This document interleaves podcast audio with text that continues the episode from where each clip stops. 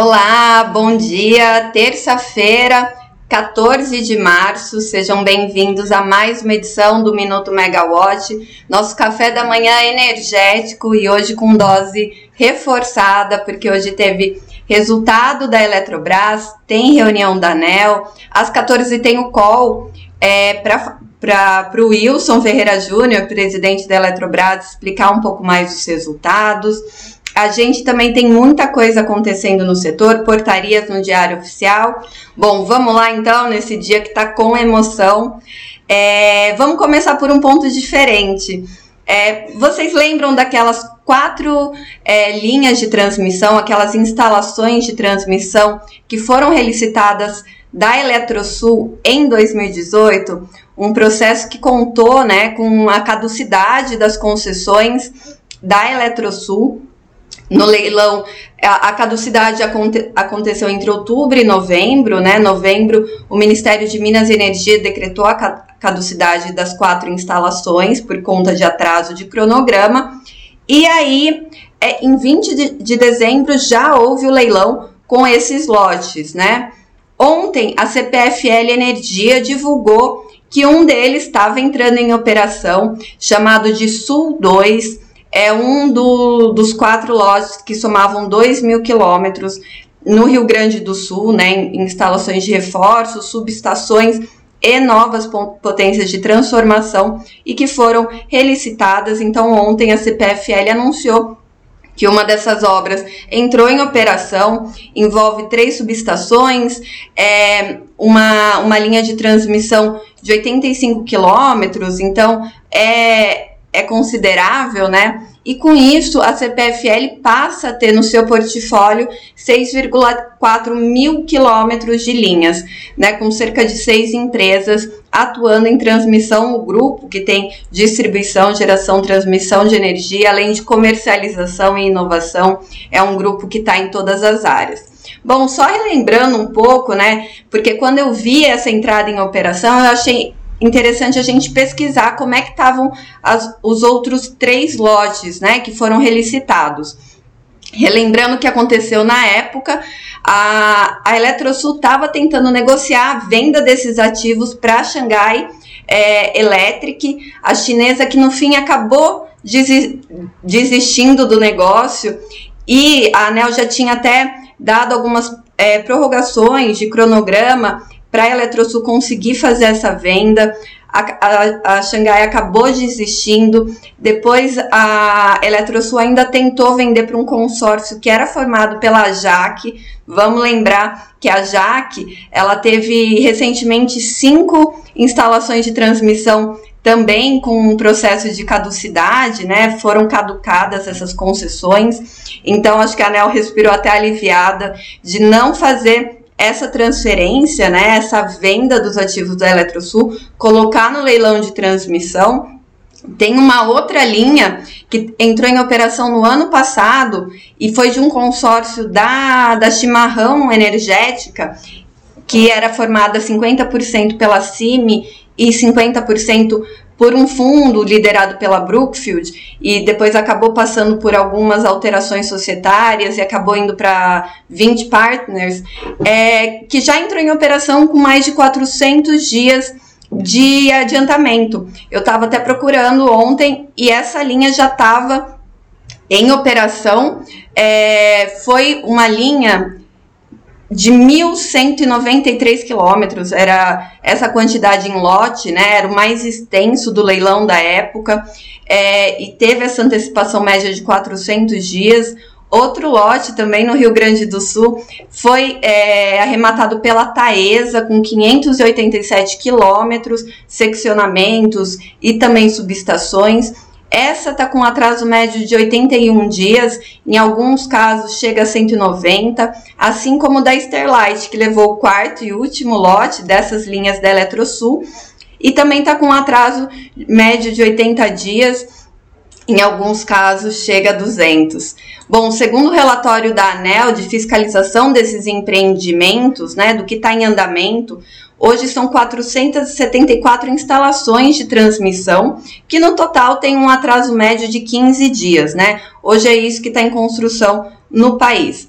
41%, né, um pouquinho mais, estão com o cronograma em dia, 20,7% estão com cronograma em atraso e quase 37% com cronograma adiantado. Então, boas notícias aí para o setor. Bo é, as obras de transmissão estão com cronogramas adiantados, está é, tá em andamento e talvez a gente não tenha mais aqueles problemas que a gente viveu tanto no passado por conta de atraso de transmissão, né? Até as ICGs que isso fica para um outro minuto. Aquele leilão de dezembro de 2018 atraiu investimentos da ordem de 13,2 bilhões em projetos localizados em 11 estados. Hoje a ANEL colocou na pauta da reunião de diretoria um outro leilão. Esse ano vão ser três leilões esse leilão que a ANEL delibera hoje, abertura de consulta pública, é o segundo previsto para outubro desse ano e que prevê investimentos da ordem de 19,7 bilhões, com destaque para um bipolo em corrente contínua que vai conectar o Maranhão e Goiás. Tem outro bipolo, né, que também está em estudo pela empresa de pesquisa energética, para reforçar a interligação do norte e do nordeste para o restante do país, né? Esse é um deles, e tem um outro que é entre Rio Grande do, o Rio Grande do Norte e São Paulo, conectando aí os estados e as regiões nordeste e sudeste. Bom, segundo a nota técnica preparada para fundamentar a decisão de hoje, né, da diretoria, é, devem envolver só três lotes, né? Só devem ser licitados três lotes nesse certame de 27 de outubro, que é a previsão, somando 4.471 e 4.471 quilômetros de linha de transmissão. Bom, hoje também na ANEL a gente vai é, acompanhar o resultado da revisão tarifária periódica da Enel Distribuição Rio, que passa a vigorar a partir de amanhã e também nesse processo de revisão tarifária periódica tem os limites dos indicadores de continuidade DEC FEC para o período de é, 24 a 28, né, 2024 a 2028. Também no Rio, a distribuidora Light passa pelo processo de revisão tarifária, porque as novas tarifas passam a entrar em vigor amanhã. No processo, né, é, na pauta da ANEL, foi retirado um processo que tratava dos efeitos da descontratação de energia comercializada pelas hidrelétricas de Telespires, Giral e Santo Antônio, diante da repactuação do risco hidrológico. Eu lembro que esse processo já vinha sendo trabalhado pelo ex-diretor Efraim Cruz lá em 2022, 2021 também, e agora ele voltou para a pauta, mas já saiu. O diretor relator do processo, Elvio Guerra, retirou da pauta. Bom, com isso, né, considerando todos os, os processos também em bloco, a, a pauta que tinha 58 itens passa a contar com 53. Bom, se você é assinante da Megawatt, você já já recebe a atualização completa do que está acontecendo na reunião de diretoria da ANEL, o que está ou não sendo votado, saiu da pauta e a ordem de, de deliberação no, no nosso grupo do WhatsApp, Apaixonados por Energia. Falando das atualizações né, que os assinantes recebem, no, no grupo do WhatsApp logo cedinho. No, hoje saiu no Diário Oficial da União uma portaria que institui um protocolo geral de segurança para gerenciamento de crises e incidentes que comprometam infraestruturas de energia. Então, também foi criado um comitê e agora o setor elétrico é, tenta se precaver aí de futuros riscos para a infraestrutura. Também hoje um tema muito interessante que saiu no Diário Oficial da União foi a prorrogação até 13 de abril do prazo para consulta pública das notas técnicas que tratam da separação de lastro e energia, né?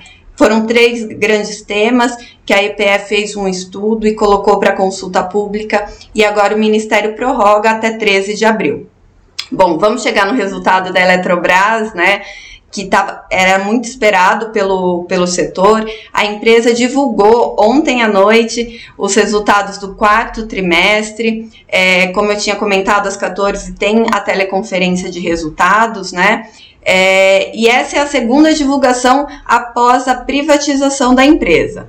A empresa registrou um lucro líquido de 479 milhões no quarto um prejuízo líquido de 479 milhões no quarto trimestre de 2022. Com isso, ela fechou o ano com lucro líquido de 3,6 bilhões, né? Fechou o ano de 2022 com esse resultado, o que representa uma baixa de 36% em relação ao que ela apurou em 2021. Segundo a companhia, a queda desse lucro anual é justificada por provisionamentos né, que ela fez, tanto é, por esperar é, problemas com indicadores de qualidade e inadimplência na Amazonas Energia, quanto um processo de atraso da Chesf, aí uma instalação de transmissão, que ela entende que a ANEL deve aplicar uma penalidade de multa para a Chesf. Bom, quanto aos investimentos, eles foram ampliados em 20% no acumulado do ano, chegando a 5,6 bilhões, e isso inclui a hidrelétrica de Santo Antônio, né? A compra ali por 1,5 bilhão.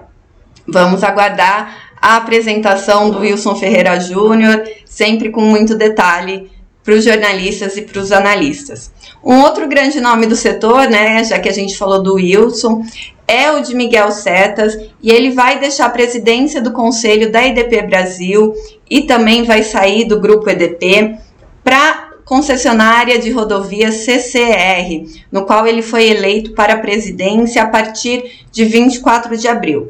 Bom, a saída de Setas para a CCR é um marco né, para a empresa portuguesa no Brasil, porque ele foi vice-presidente da EDP Brasil entre 2008 e 2014, quando ele também assumiu o cargo de CEO da EDP Brasil e permaneceu até fevereiro de 2021, antes de ir para o conselho. Bom, além da reunião da ANEL e da call da Eletrobras, Vamos falar um pouquinho de agenda do setor. Hoje, é, a Santo Antônio também divulga os resultados do quarto trimestre, né? E aí o fechamento de 2022 após o fechamento do mercado. Na agenda dos secretários do, do Ministério de Minas e Energia, o Gentil Nogueira, né, o secretário de Energia Elétrica, ele tem uma reunião com a Abracel às 11, né, que a associação aponta ali que vai apresentar os resultados daquele estudo feito pela EY sobre os cenários possíveis para abertura do mercado. Também tem na agenda do, do Gentil Nogueira mas junto com o Tiago Barral e o Pietro Adamo, né, os demais secretários ali que foram eleitos, não vamos entrar no mérito do secretário executivo que ainda não foi nomeado, é, o encontro institucional com a Raizen, para falar é, sobre o setor também e discutir os, os pleitos da empresa. Bom, também na agenda de hoje é aniversário da nossa grande promessa do jornalismo setorial de energia, Poliana Souto. Infelizmente, a Poliana vai, vai é, comemorar com um dia cheio de trabalho. Parabéns, Poli, obrigado. E por hoje é só, pessoal. É, acompanhem as atualizações na Megawatt e já já o Minuto está disponível em todas as plataformas de podcast e no nosso aplicativo. Se você ainda não baixou, baixe na sequência. Tchau, tchau, até mais.